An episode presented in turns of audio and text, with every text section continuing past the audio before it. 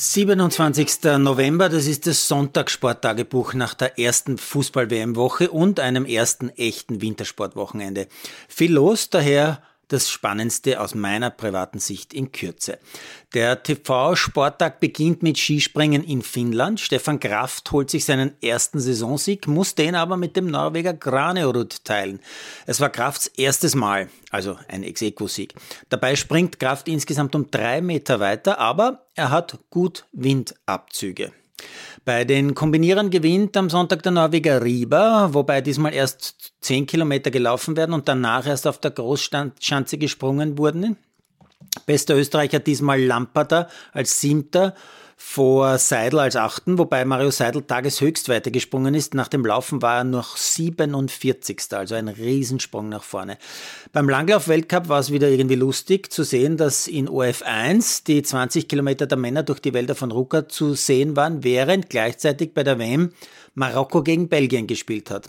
Beim Langlauf gewinnt wenig überraschend der Norweger Klebo, beim Fußball gewinnt völlig überraschend Marokko in einem tollen Spiel gegen Belgien 2-0 und das noch völlig verdient. Die Afrikaner sind vor allem in der zweiten Hälfte die klar bessere Mannschaft und ausgerechnet der Welttorhüter Courtois greift beim 0 zu 1 gewaltig daneben.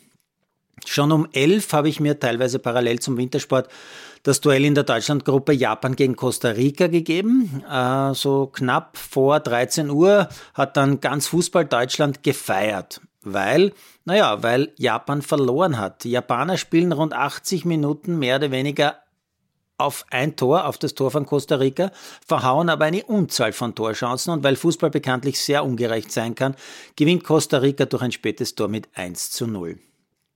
Ob das den Deutschen wirklich hilft, das weiß ich heute so um circa 22 Uhr vielleicht.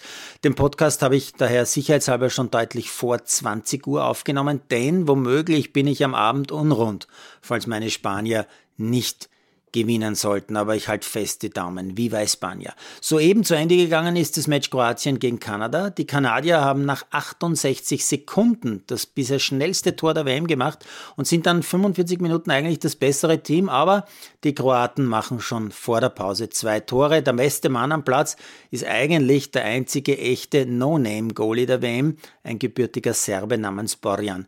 Die 1 zu 3 Niederlage der Kanadier kann er leider nicht verhindern. Was sollte man vom Sportsonntag noch erwähnen? Ja, vielleicht die Tatsache, dass man bei Eurosport die erste Techball-WM gesehen hat. Gespielt wurde in Nürnberg, hochprofessionell in der Halle und fürs TV aufgezogen. Das Herreneinzel hat übrigens ein Rumäne gewonnen.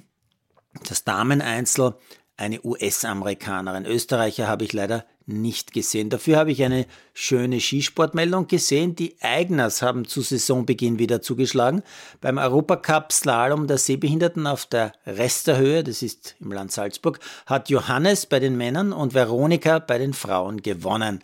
Wobei Froni mit ihrer Schwester Elisabeth als Guide einen Vorsprung von unglaublichen elf Sekunden herausgefahren hat. Zu Ende sind auch einige Eishockeypartien von heute. Graz, leider noch ohne meinen verletzten Schwiegersohn, gewinnt gegen die Caps mit 4 zu 3 in Overtime. Die Überraschung des Tages, Linz gewinnt in Salzburg mit 6 zu 2. Und gerade zu Ende gegangen ist der Weltcup-Slalom in Killington, Vermont in den USA. Doppelsieg, Wendy Holdener zeitgleich Execo mit Anna Sven Larsson, dritte und beste Österreicherin Kathi Truppe, dahinter Vlhova und Schifrin. Und jetzt gehe ich Spanien schauen.